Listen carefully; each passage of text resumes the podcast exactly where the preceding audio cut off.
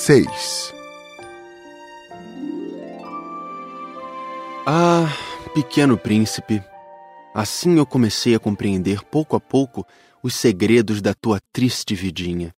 Durante muito tempo não tiveste outra distração a não ser a doçura do pôr do sol. Aprendi esse novo detalhe quando me disseste, na manhã do quarto dia: Gosto muito de pôr do sol. Vamos ver um. Mas é preciso esperar. Esperar o quê? Esperar que o sol se ponha. Tu fizeste um ar de surpresa e logo depois riste de ti mesmo. Disseste-me: Eu sempre imagino estar em casa. De fato, quando é meio-dia nos Estados Unidos, o sol, todo mundo sabe, está se pondo na França. Bastaria poder ir à França num minuto para assistir ao pôr do sol. Infelizmente, a França é longe demais, mas no teu pequeno planeta bastava apenas recuar um pouco a cadeira. E assim contemplavas o crepúsculo todas as vezes que desejavas. Um dia eu vi o sol se pôr 43 vezes.